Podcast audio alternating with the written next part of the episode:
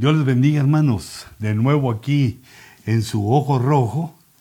Un privilegio para mí estar con ustedes. Padre, en el nombre de Jesús, te ruego, Señor, que nos bendigas esta noche. Que estos hijitos, Señor, que vienen jueves a jueves eh, al ojo rojo, sean eh, enseñados, que puedan mostrarles, Señor, eh, tu palabra. Dame la inteligencia, la fuerza, la sabiduría para poderles trasladar este conocimiento, porque en el día de mañana, eh, muy pronto tú los utilizarás para que muchos vengan a tus pies, para que muchos que dudan eh, sea explicada esta palabra maravillosa. Te bendigo, Señor, bendigo a tu pueblo y te ruego que nos des una, un ojo rojo de lujo esta noche. Gracias, Señor. Amén.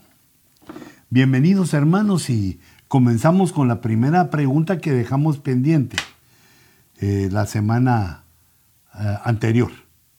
¿Qué dice hermano Dani? Ahora en los controles, Dani Ponce.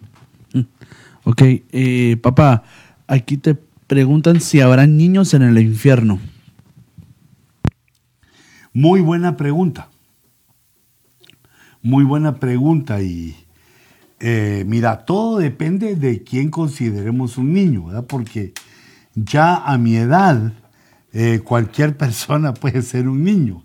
O, eh, pero fíjate, dejando ese punto, mira, para perderse en el infierno, se necesita primero rechazar a Cristo y segundo, eh, hacer cosas eh, conscientemente malas, conscientemente malas. Y cuando uno es niño, la persona, toda persona en su niñez es, es inocente, eh, ignora las cosas, sino que ya cuando va perdiendo su niñez, su ingenuidad, va aprendiendo lo malo y con el ejercicio de lo malo es que se puede llegar a perderse. Pero yo, niños en el infierno, creo que no, no van a ver. Hombres y mujeres que pervirtieron su oportunidad. Por eso es que en los lugares eh, intermedios, los lugares a donde van las almas, eh, hay un lugar exclusivo. Hay un lugar donde van los que mueren muy jóvenes, los que mueren eh, de niños o los abortos, los no nacidos. ese es el lugar que menciona eh, Job en su libro, en el cual da a entender que es el lugar donde descansan los niños hasta que llegue el momento de la restauración de todas las cosas. Hay un lugar específico, pero no infierno, no infierno, sino que hay un lugar donde ellos se desarrollan, es su alma, digamos, su alma para cuando llegue el momento de la resurrección. Otra pregunta, muy buena buenas noches. Si una persona acepta al Señor horas antes de morir, no puede ser bautizado, ¿es salvo? Mira, aquí interviene una cosa. No es lo mismo que esa persona no se bautice porque no pudo a porque no quiso. ¿Te das cuenta la diferencia? Porque hay personas que llevan mucho tiempo de que se convirtieron y no se quieren bautizar pero es porque no quieren bautizarse. Ahora en el caso del que eh, no pudo, no, no le dio la oportunidad, la pregunta decía que si fallece, se muere, entonces no le dio oportunidad, eh, entonces ahí, ahí interviene Dios. Es casi el mismo caso que le sucedió al eh, ladrón que murió en la cruz, que se convirtió a Cristo, creyó en Cristo, se convirtió y al ratito murió no le dio tiempo a bautizarse. No le iban a bajar a quitarle los clavos, bautizarlo y volverlo a clavar. Se murió en la cruz. No se bautizó. Entonces Dios tiene alguna situación detrás del velo, detrás de la muerte, lo habrán de, bautizar. Y también la, la, doctrina, aunque algunos la han utilizado mal, pero eh, la Biblia menciona el bautismo por los muertos.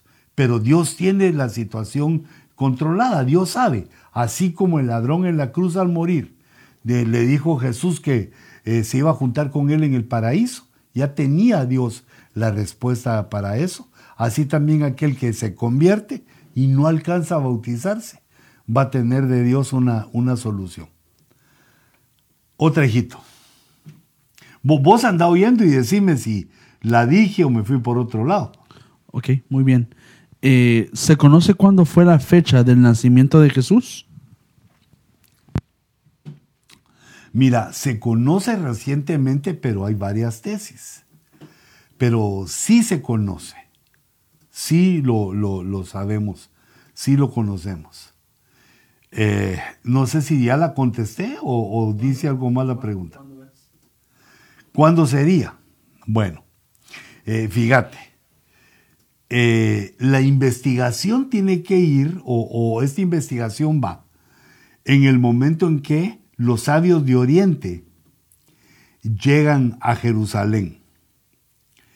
Eh, cuando ellos llegan a Jerusalén lo hacen porque hay un fenómeno, eh, hay un fenómeno cósmico que ellos siguen y ellos dicen que es la estrella de Jesús, que es la estrella del Mesías, que se les apareció y que ellos la van siguiendo.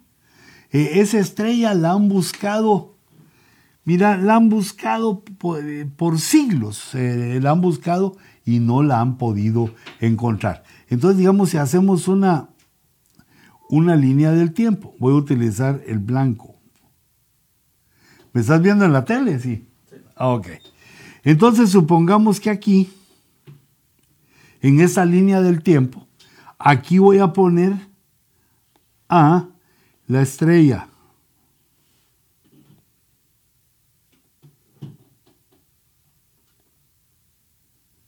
La estrella, que fue cuando nació Jesús, la estrella de Belén.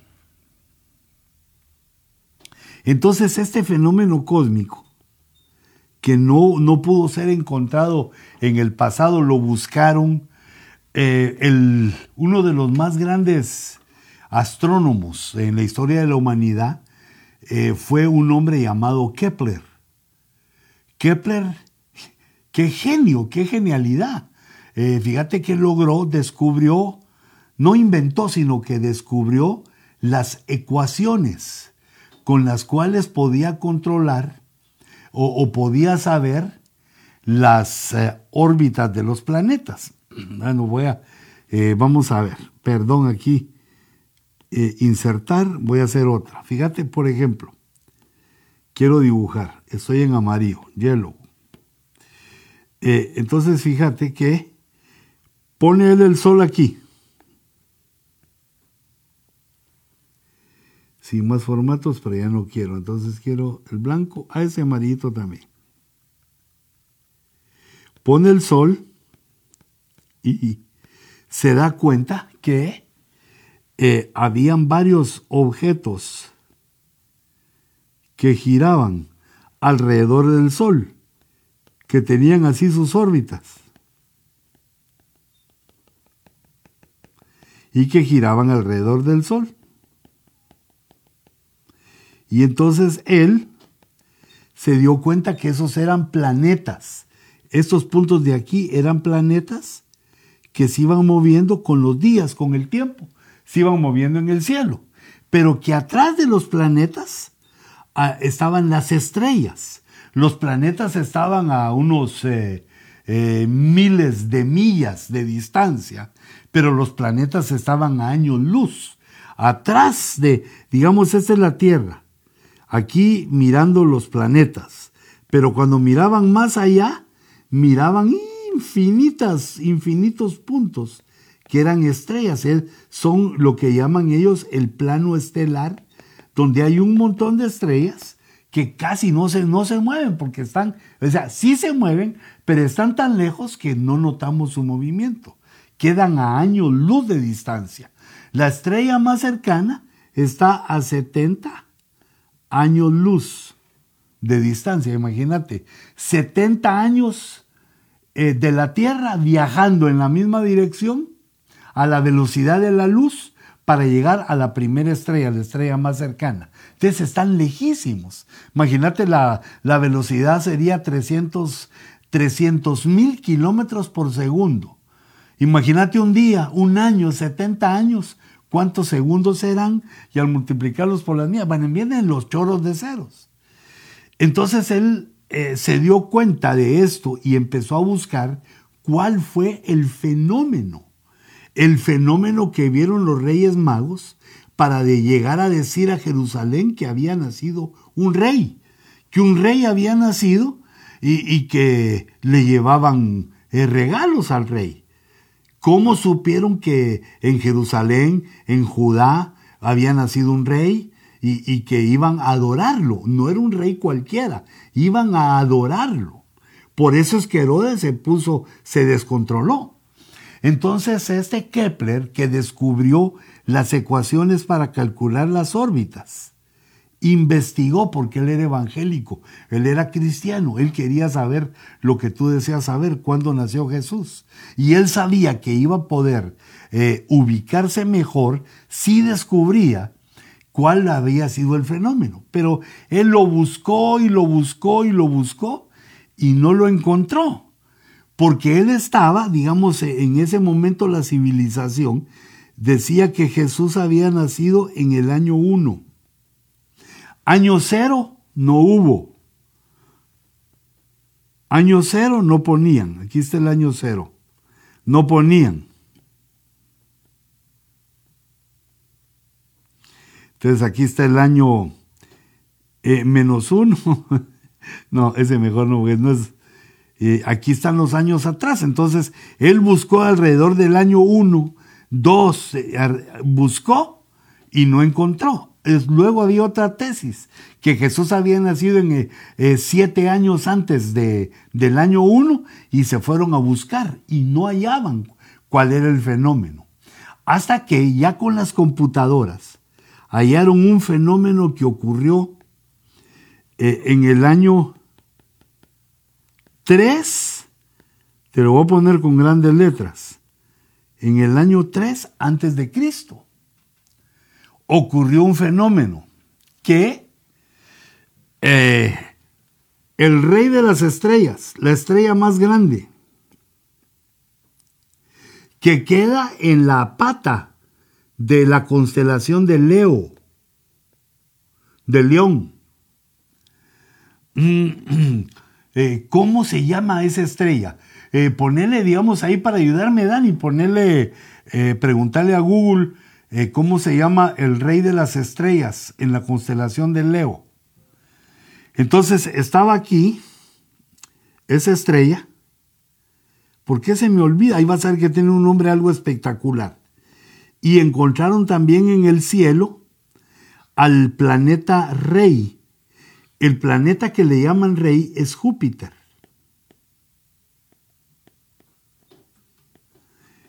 ¿Y la estrella? Todavía no sabemos.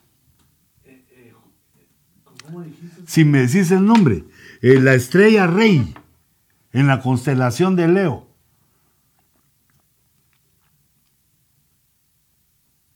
¿Leones?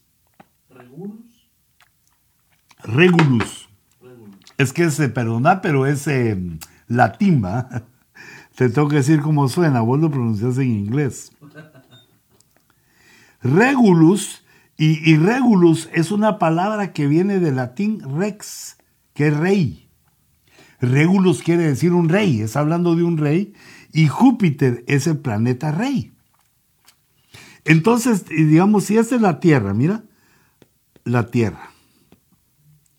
Por medio de computadora se descubrió que desde la Tierra, viendo desde la Tierra, viendo para acá, mira, en el año 3 antes de Cristo, eh, venía en su órbita, de aquí para acá, mira, venía en su órbita. ¿Están viendo, mijo?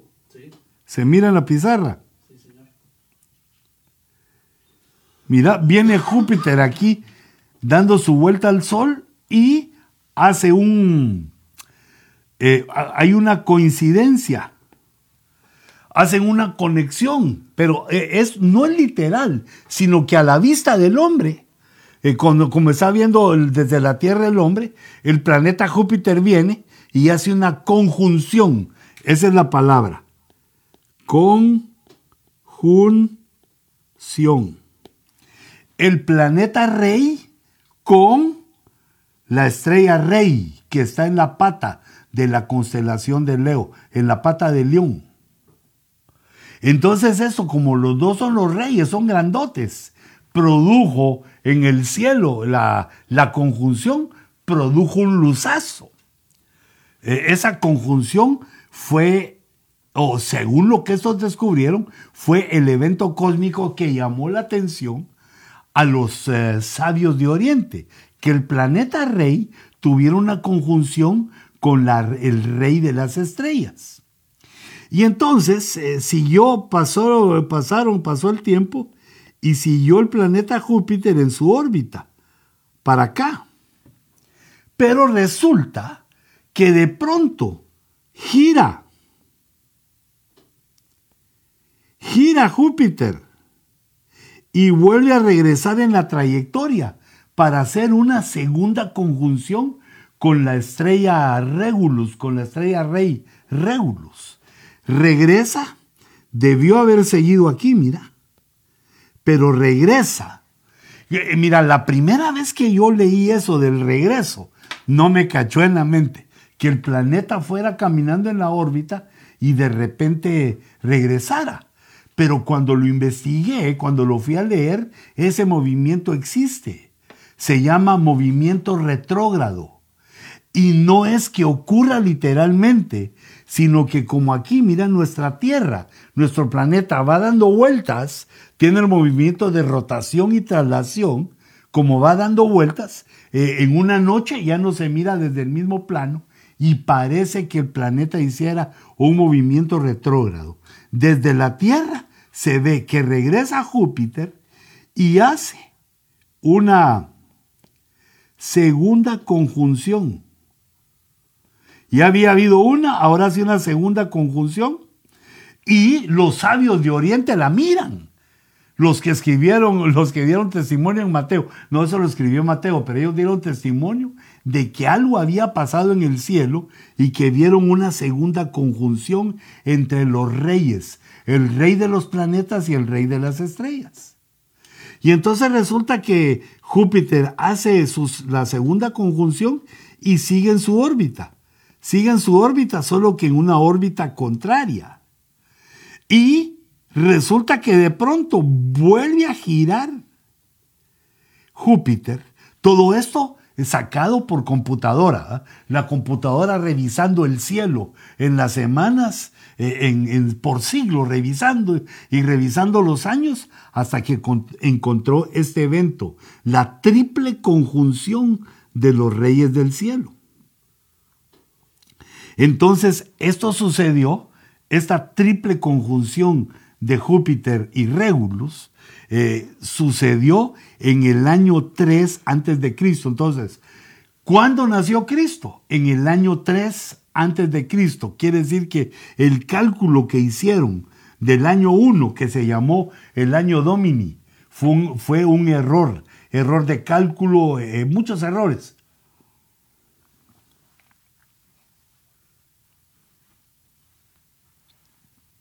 Hasta que se viene a comprobar por la computadora que Jesús nació en el año 3 antes de Cristo. Mira qué interesante. ¿Y en qué meses? ¿Septiembre? ¿Octubre? Pero, no, pero perdón, eh, tenemos que atinar porque es septiembre y octubre, eh, es el cálculo que se hace, pero nosotros sabemos que en septiembre, porque Jesús nació eh, en una de las fiestas hebreas que se llama tabernáculos. Y la fiesta de tabernáculos se celebra a finales de septiembre. La fiesta de los tabernáculos a finales de septiembre del año 3 antes de Cristo. Y por eso es que decimos que hay cuatro años perdidos, porque nosotros estamos aquí en el 2020 contando desde el año 1. Contando desde el año 1. Pero se debe contar desde el año 3 antes de Cristo. Y el año 3 entonces son tres años, ¿verdad? Uno, dos, tres años. Pero como el año cero no se contó, cuatro años. Cuatro años perdidos desde el 2020. Quiere decir que literalmente estamos en el 2020 más cuatro, que es en el 2024. Ah, contando, contando así. Entonces sí, sí tenemos una idea. Sí sabemos que Jesús nació en la fiesta de los tabernáculos del año 3 antes de Cristo. Otra pregunta. Me fui mucho ahí para explicarla. Está bien. Eh, bendiciones, apóstol. Apóstol, ¿podría explicar por qué nosotros no debemos de celebrar la Navidad? Mira, sí, Mira, hay cosas que eh, traen influencias, son como puertas.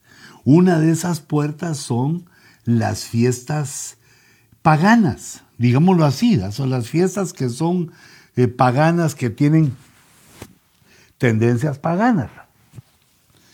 Mira, hay tres tipos de fiestas, digamos.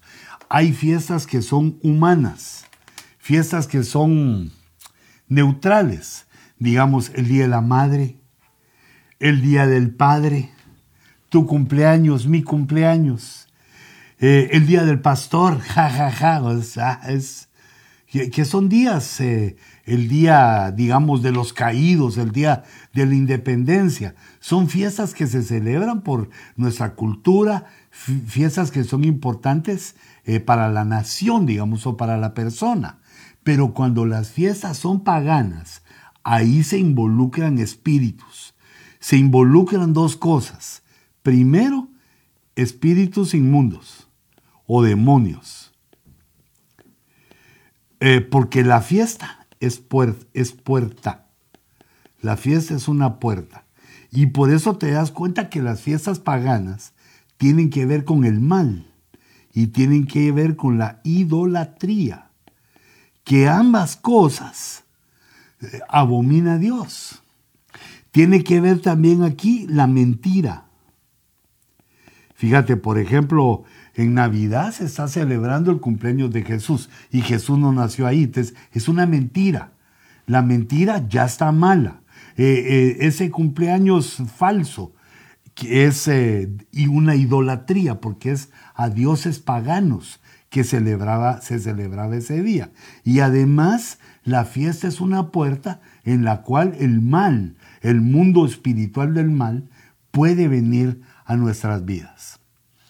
Y yo, mira, me baso en que a Dios le agrada la verdad. Dios ama la verdad en lo íntimo. Entonces creo que nosotros no debemos celebrar pero lo que no es verdad.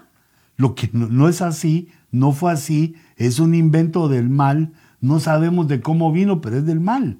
No debemos participar en ello.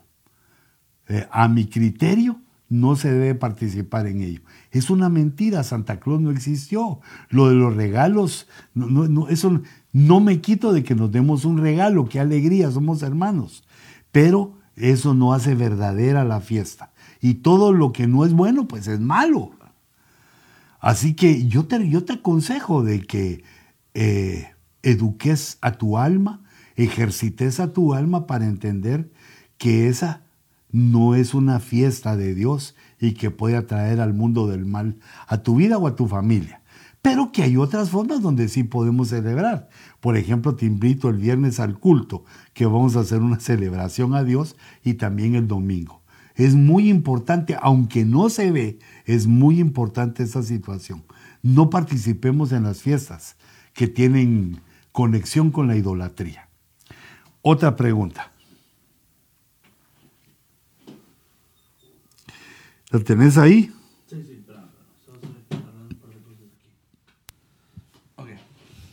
Eh, aquí también eh, ya uno las dos preguntas para que ya que estamos en el tema, eh, ¿qué pensás de celebrar Thanksgiving? ¿Por qué Thanksgiving sí o no? Mira, Thanksgiving para nosotros, para los latinos, es una fiesta que no, no tiene sentido, no, no, o sea, no lo entendemos lo que pasó, pero los, los americanos sí eh, entienden bien el día que dieron gracias, entienden bien eso. Pero fíjate, es el día de dar gracias a Dios. Entonces ahí yo no le veo, eh, en primer lugar, no veo que le den gracias, sino que, que se coman a los pavos. Eh, entonces es una, es una celebración donde se quiso recordar que todos los humanos debemos dar gracias a Dios. Pero date cuenta de la diferencia, porque esa es una fiesta que la instauraron porque eh, les fue bien y le dieron gracias a Dios. En cambio, Navidad es una fiesta religiosa. Es una fiesta religiosa donde se celebra algo que no es verdad. Hay un engaño ahí. Y, creo que sí me gustaría conocer más de la fiesta de, de la acción de gracias, pero yo la veo inocua porque no veo que se pongan gracias o se disfracen o hagan cosas feas, sino que eh, pues solo es el día que le dan gracias a Dios y que se dan una, una buena cenada en familia. Otra. Muy bien. Eh, bendiciones apóstol. En el Bimá de Cristo, ¿estarán todos los cristianos aunque estén alejados en la actualidad? Bendiciones. Sí, hijito. Fíjate, eso le cuesta a muchos entender y, creo que sí, hay que seguirlo meditando, reflexionarlo para tener una idea. Mira, en el rapto, todos los convertidos, todos los que aceptaron a Cristo alguna vez, que son parte de la iglesia, cual sea su situación de pecado, todos vamos a ser arrebatados. El mundo se va a quedar sin cristianos, definitivamente, sin ni un cristiano.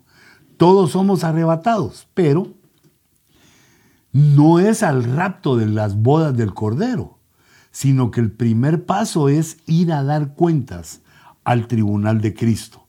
Y entonces ahí tenemos que ir todos, los que estaban consagrados, los que estaban bien portados y también los que estaban alejados.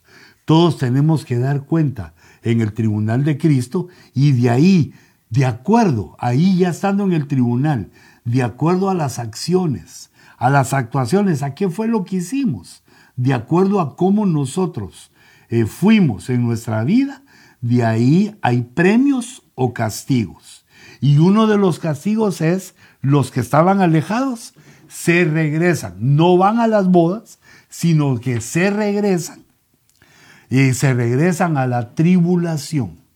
No es que nos quedemos, porque así lo habíamos entendido eh, por años en lo que estábamos fluyendo, no es que alguien diga, ay, los otros se fueron a casarse en las bodas y yo me quedé. No, todos vamos al tribunal. Y en el tribunal algunos les van a decir, ustedes van a las bodas y a los que estaban alejados, ustedes se regresan a la tribulación. Y por eso es que van a haber cristianos en la tribulación. Fueron a las, al, al tribunal de Cristo y, no alcanzaron el nivel que se les pedía, entonces los regresaron para obtener el nivel en la tierra. Creo que la, expliqué más o menos. No sé si tenemos alguna otra pregunta. Sí, tenemos un par más. Solo para, para, eh, clarificar esa pregunta. Entonces, entonces, todos que aceptaron a Cristo, aunque aceptaron y se fueron de regreso al mundo, todos van al Bimá y por eso me imagino que la fe de toda esa gente que no creyó, me imagino que sería como solidificada, ¿verdad? O, estoy mal. Sí. ¿Verdad? Así pudieran seguir a Cristo durante esos tiempos difíciles, me imagino. ¿verdad? Imagínate si vieron el tribunal, vieron eso sobrenatural, que tú usas la palabra bonita, se solidifica la fe, se pone fuerte la fe para soportar todavía el tiempo que les falta en la tribulación. Solo preguntaba eso, gracias. Eh, Qué bueno, quiere decir que sí lo expliqué, sí entendimos. sí. Ok, eh, bendición apóstol, eh, tengo un par de preguntas. ¿Cómo sabe uno que ha sido bautizado con el Espíritu Santo? Bueno, mira, primero hay, digamos, hay evidencia. La evidencia es el hablar en lenguas. son eh, digamos, situaciones sobrenaturales, como hablar en lenguas es una de ellas. Eh, esa es una. Y otra es que tiene uno una certificación adentro. El Espíritu te da testimonio adentro. Entonces son esas dos señales que uno sabe que algo pasó porque algo pasó. Si te piden que lo expliques, es difícil de explicar, pero uno sabe en su corazón que algo pasó. ¿Y, cuál es la muestra? Que cuando adoramos, cuando estamos ahí, hablamos en lenguas. Y hay que hablar en lenguas, eh, porque las lenguas edifican. El que habla en lenguas se edifica hablando eh, en las lenguas, en esas lenguas. Otra. Eh, otra pregunta de la, de la misma persona. ¿Y cómo es que funciona la profecía? ¿Dios les muestra qué decir o cómo es? Gracias. Mira, fíjate, aquí hay a veces algunos pensamientos muy místicos, como que Dios habla, como que Dios los toma, algunos que tiemblan. Eh, yo, yo no estoy contra eso, o sea, no, son cosas que Dios eh, hace, puede hacer, y Él es, pues, eh, ¿a quién le va a pedir permiso?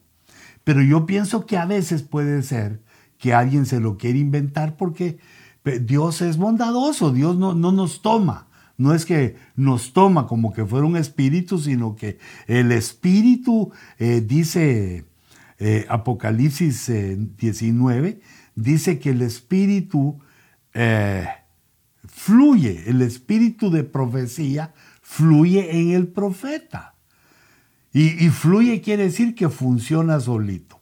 Es decir, no hay que decir, ahorita voy a profetizar y voy a profetizar esto y esto, sino que empieza a fluir y, Dios le va dando de lo que hay en el corazón. Dios extrae de lo que ese hombre o mujer tiene en su corazón y lo utiliza como un don profético para bendecir a la gente que, que lo escucha. Contesté. Sí, solo. Perdón, ya sé que vuelvo sí, no, metete, metete. Vuelvo a aclarar eso, pero solo para, para, para aclarar, eh, no es, no es, ¿cómo se dice? No es una, eh, un mensaje em, de humano, ¿verdad? Sino es uno de, lo que va leyendo, ¿verdad? O sea, lo que quiero explicar, lo que quiero ah, preguntar es, eh, ¿será que, digamos, uno nunca ha leído la Biblia o no se mete con el Señor? Lo toca el Espíritu Santo y tiene algo que decir?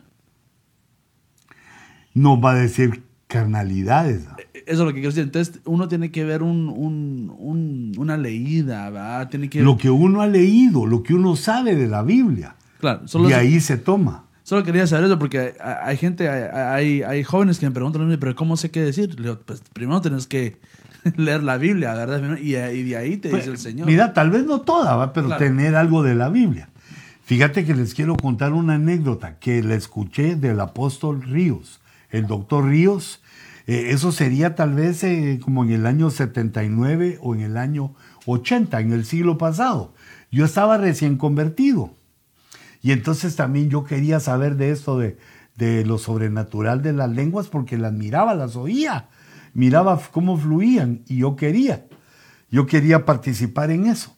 Y entonces en una prédica, es decir, no me lo contó solo a mí, no te querrás hacer el creído. Hay cosas que sí estaba yo ahí cuando las contó, porque andaba de metiche, pero en esa vez, no, es un decir, no andaba de metiche, pero en esa ocasión él estaba contando que al comenzar la iglesia Elim, hubo una hermana que se levantó y profetizó. Eh, y dijo ah, algo así, así parafraseado. Dijo, pueblo mío, yo soy Jehová tu Dios, el que te bendigo, te, eh, te llamo a la santidad. Y dijo así varias cosas bien bonitas de profecía. Y al final dijo, estos son los deseos de tu hermana Chonita. Y todos nos quedamos así, bueno, todos se quedaron. Y hasta yo me quedé, dije, ¿y ese testimonio qué? ¿Cómo que esos son los deseos de la hermana Chonita? ¿Y no es el Señor? Entonces ahí se le salió a ella que era lo que ella deseaba. Estaba bueno que nos lo deseara a toda la iglesia, que Dios nos bendijera, que hiciera grandes cosas con nosotros, pero entonces no estaba hablando por el Espíritu, sino que ella estaba preparando un mensaje de parte de ella para nosotros. Entonces la cosa es que en la profecía eh, uno fluye, está con sus ojitos cerrados, eh, siente la unción y empieza a hablar. Y por eso es que el que comienza mira a otros que ya van adelantados, cómo lo hacen ellos, cómo lo dicen.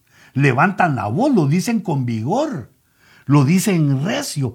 Pueblo mío, dice el Señor. La mayoría es nuestro estilo. El estilo de la iglesia es pueblo mío, así dice el Señor. Y, y entonces si hay ahí, pa, ¿qué es lo que dice? ¿Qué es lo que este hermano que tiene el don profético tiene en su corazón? Y Dios nos lo está mandando a decir y nos está hablando. A todos de alguna manera nos habla la profecía. Eh, pero no se puede certificar, eh, este es de Dios y esta no, eh, por lo que dice, a menos por lo que dice. Así que lo que hay que hacer es fluir y cuando llegue el momento, uno siente el momento se siente, hacerlo. Y si vence el miedo y lo hace, entonces ya comienza a, profetizar, a dar, digamos, a exponer su don profético, a hablar en lenguas y se comienza a ejercitar. Porque el último enemigo a vencer antes de eso, el último enemigo a vencer antes de, de profetizar o hablar en lenguas, es a uno mismo, a la vergüenza, al qué dirán, al si lo voy a hacer bien o lo voy a hacer mal. Y hay que lanzarse. Otra, amigo. Muy bien. Eh, bendiciones, apóstol. ¿El árbol del conocimiento del bien y el mal era una estructura caída o una entidad dentro del huerto? Mm. Mira, me cuesta como verlo, verlo así, como una estructura caída, porque eh, no, sino que era eh, en el huerto era este complemento, mira.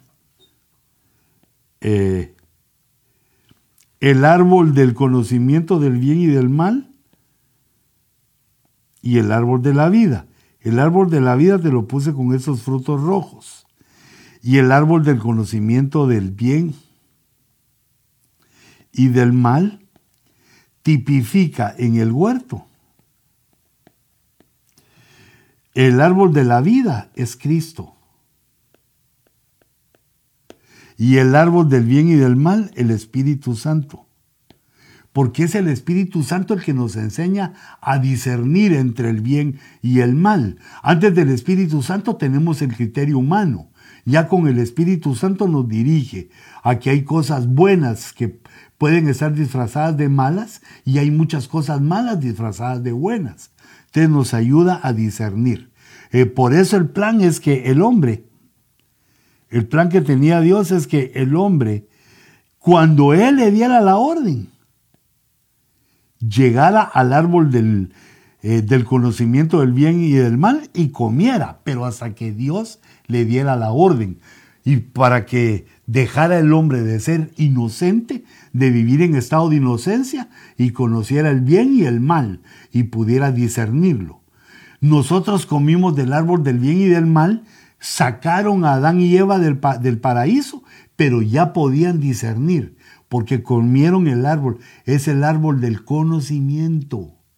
El árbol del conocimiento es el que nos da eh, el poder discernir lo bueno de lo malo y lo malo de lo bueno. Y después de comer del árbol de la vida, eh, del árbol del bien y del mal, entonces Dios nos iba a llevar también al árbol de la vida. Otra cosa, ¿lo dije bien? Sí, sí. Eh, si yo puedo una pregunta, eh, ¿por qué estuvieron ahí los árboles? Si no, si puedo preguntar, perdón. mira, todo, todo el paraíso, si es una estructura, todo el paraíso es una estructura de Dios que Dios diseñó para el hombre. El hombre se, llamaba Adán, el rojo, el hombre rojo. Una estructura donde había agua, donde habían animales, eh, el clima era perfecto, estaban los dos árboles eh, que no, no, debían de comer de esos, de esos dos árboles hasta que Dios les dijera. Y estaba eh, también otros árboles de los cuales sí podían comer. Era toda una estructura que Dios organizó para que ahí viviera el hombre. Y su única limitación era no comer de este. Este no les digo el Señor. De todos los demás sí. Del árbol del conocimiento del bien y del mal, no. Pero ellos dijeron sí. Fue la única limitación que conocemos. Eh, entonces, por eso estaban ahí los árboles, porque era una estructura. Además, recordate que el paraíso eh, no, no, estaba hecho para el hombre, sino que eh, hay siete paraísos. también hubo un paraíso en el cual habitó Luzbel. Hubo varios paraísos. Perdón que me estaba yendo para allá. ¿va? Entonces es una estructura antiquísima de siete paraísos o el mismo paraíso en siete lapsos de tiempo. Y, el último en usarlo fue el hombre, el hombre Adán. Otra más. Eh, bendiciones apóstol. Eh, a Gedeón le mandan a matar dos toros. ¿Qué significado o figura tienen los dos toros? Ajá.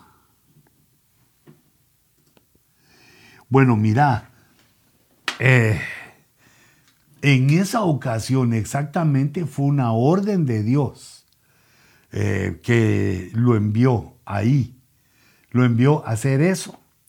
Eh, pero ese sacrificio tenía que ser, se usaron dos toros o, dos bueyes, que eran los que, con los que él trabajaba, pero fue, se usó la madera del ídolo lo que Dios quería era destruir eh, el ídolo, destruir el ídolo que hacía a los hebreos idólatras y en lugar de eso, eh, que se supiera de que el único Dios es, es Jehová. Eh, la figura de los dos toros, Dios, digamos, siempre trabaja en pareja. Digamos, ahí el sacrificio puede significar eh, muchas cosas, el toro. Eh, el sacrificio significaba el hombre que iba a sacrificar y llevaba su animal. Ese animal eh, se estaba poniendo en lugar de él, así como Dios hizo con Abraham cuando iba a sacrificar a su hijo. Abraham le dijo, no, ahí está en la zarza, está enredado la oveja, la ovejona, tu sacrificio, ahí está. Cámbiame a tu hijo por el sacrificio que está ahí. Y entonces esos toros tipifican o, pueden tipificar desde ese punto de vista a todo el pueblo de Israel. Que en lugar de que Dios eh, los matara, los enjuiciara o los trajera a ellos a, ser sacrificados, aceptó eh, dos bestias, aceptó en el altar dos bestias a favor de todo el pueblo. Otro hijito. Un par más porque ya van a ser las 11, pero aprovechemos el tiempo. ¿Habrá otra pregunta? Sí, aquí hay. Eh, Apóstol, eh, Colosenses 4.12 habla de Epafras. ¿Quién era él y cómo podemos aplicar su oración en Colosenses 4.2? Aquí lo tengo, ¿quieres que lo lea? Léetelo. Epafras, que es uno de vosotros, siervo de Jesucristo, os envía saludos, siempre esforzándose intensamente a favor de vuestros de vuestro en sus oraciones, para que estéis firmes, perfectos y completamente seguros en toda la voluntad de Dios. Sí, y repetime la pregunta. ¿Quién es Epafras? ¿Quién, ¿Quién es Epafras y cómo podemos aplicar su oración? Mira, Epafras era uno, uno de los ministros del equipo del apóstol Pablo. Eh, el apóstol Pablo tenía varios discípulos de lujo. Ahí estaba Timoteo, estaba Filemón, Onésimo, Tito. Habían varios, muchos de los eh, ministros que estaban bajo su cobertura. Uno de ellos, Epafras. Eh, este era uno de los que iba a, visitar, era uno de los del equipo ministerial que el apóstol Pablo enviaba a visitar a las iglesias que se habían constituido. Entonces dice Pafras que es uno de vosotros. Eh, o sea que cristiano, es uno de, nosotros. Eh, es siervo de Jesucristo. Os envía saludos, o sea que ya los conocía a los hermanos de Colosenses. Y entonces aquí Pablo les da el testimonio que siempre estaba orando intensamente. O sea que era un intercesor. Estaba orando por la iglesia de Colosas para que estén firmes, para que no estuvieran ahí tropezando y cayéndose ante todo pecado, para que estéis firmes, perfectos y completamente seguros en toda la voluntad de Dios. O sea que la petición de, la intercesión de Epafras es que la iglesia de Colosas se mantuviera firme, las tres cosas, firme, perfecto y seguros, completamente seguros de la voluntad, de las promesas, de, todas las, las situaciones del, del, Evangelio, para que fuera una iglesia poderosa. Y vemos que lo es, porque aquí queda en la historia eh, de las epístolas, queda esta fabulosa epístola del apóstol Pablo a los colosenses, que mira qué chiquita es, solo cuatro capítulos, y tiene unas cosas tan deliciosas, tan hermosas, que bien vale la pena leerla unas 16 veces.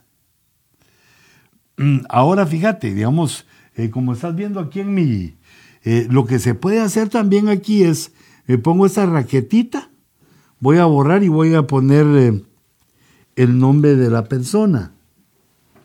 Epafras. Y lo busco, solo ahí aparece. Ah, no, Eparras puse yo. No, eso lo corrigió. Epafras. Epafras aparece en tres versículos. En Colosenses 1.7. Dice, tal como lo aprendisteis de Epafras, nuestro amado consiervo, quien es fiel servidor de Cristo de parte nuestra. O sea que lo enviaban a enseñar, tal como lo aprendisteis de Epafras. Eh, lo mandaban a enseñar el consiervo de Pablo, de su equipo, fiel servidor de Cristo. Después del que leímos, que es donde sale como intercesor para que la iglesia permanezca firme, perfecta y completamente segura. Y en Filemón 1.23 aparece eh, en los saludos que da Pablo que Epafra saluda a, ¿cómo se llama este? A Filemón. Y aquí se da otro, otro dato importante de Epafras mi compañero de prisión en Cristo Jesús. Quiere decir que Pafras había estado pues en la cárcel eh, con, con el apóstol Pablo. Entonces ya, ya no solo era parte de su equipo, sino que también ya le había tocado sufrir juntamente con, con el apóstol. Que muy interesante. Y así hay, otro, hay un montón de hermanitos que se mencionan eh, dos o tres veces. Mira aquí dice Filemón 1.23, te saluda Epafras, mi compañero de prisión en Cristo Jesús. También Marcos, Aristarco, Demas y Lucas, mis colaboradores. La gracia del Señor Jesucristo sea con, vuestro espíritu. O sea que era un equipón ministerial que tenía eh, el apóstol Pablo que los mandaba eh, mandaba a los siervos a las iglesias constituidas. Otra pregunta. Ok. Em, ¿Qué pasa con el espíritu de las personas que mueren sin Cristo? ¿O pasa lo mismo con el espíritu de los creyentes? Uh, espérame que me quedé trabado. Bueno, ya, ya pasó. Perdón, repetime la pregunta, ¿qué pasa con los espíritus? ¿Qué pasa con los espíritus de las personas que mueren sin Cristo? ¿O pasa lo mismo que con el espíritu de los creyentes? No, mira pues, mira pues. Digamos, e, esta línea que voy a poner aquí en amarillo, esa línea es el límite, esa es la muerte el estado de la muerte y ese es el estado de la vida. Vida biológica. Entonces aquí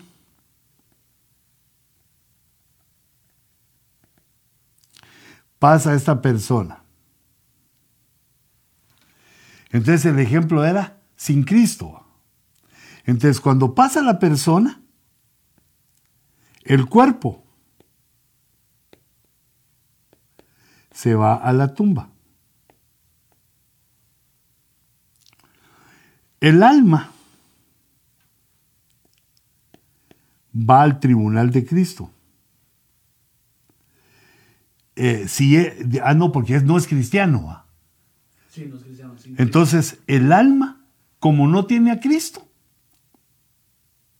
entonces va a un lugar por los pecados que de plano cometió, como no tiene a Cristo, su alma va al infierno. Y su espíritu, vamos a poner, esa es la E del espíritu. Aquí le puse alma, aquí cuerpo. El espíritu vuelve a Dios. Por eso lo puse para arriba. Vuelve a Dios que lo dio. Pero cuando llega con Dios, no tiene la sangre. No tiene la sangre de Cristo. No conoce a Cristo.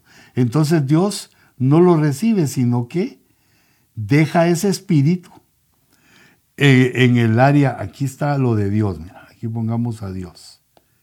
No permite que entre porque no tiene la sangre.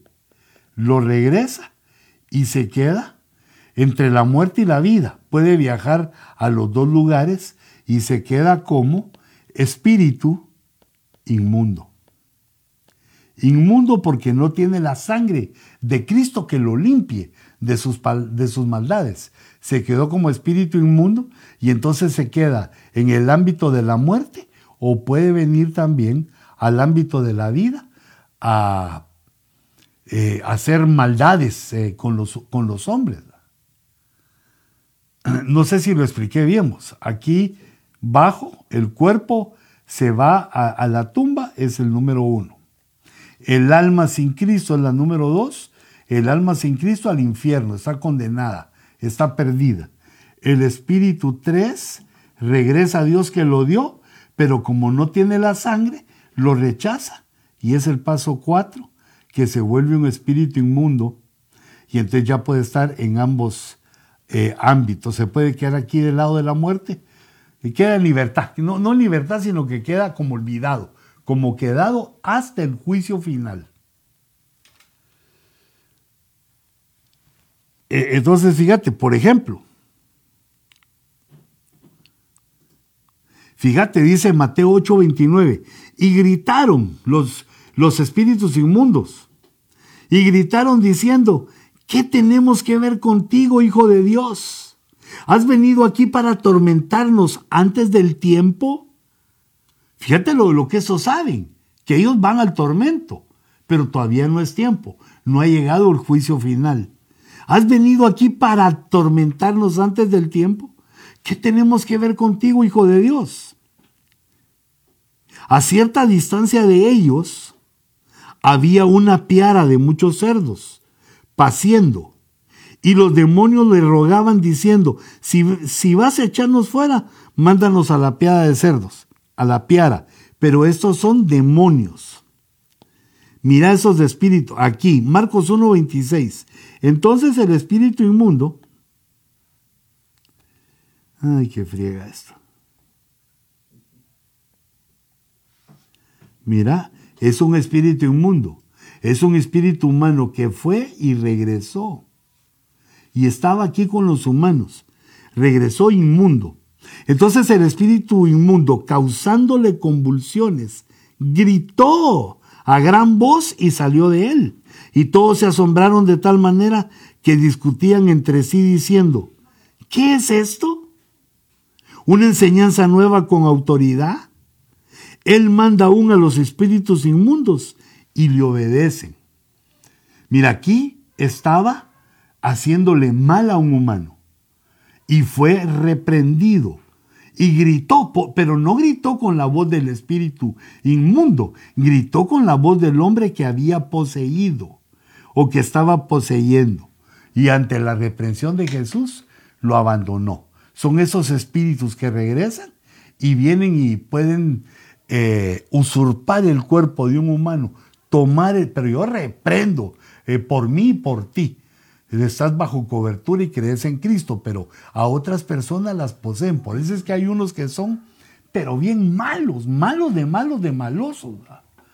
Y, y no ven nada malo en lo malo, porque están o pueden estar influidos por este tipo de espíritus inmundos que fueron humanos y están en libertad hasta que venga una supuesta libertad hasta que venga el juicio final.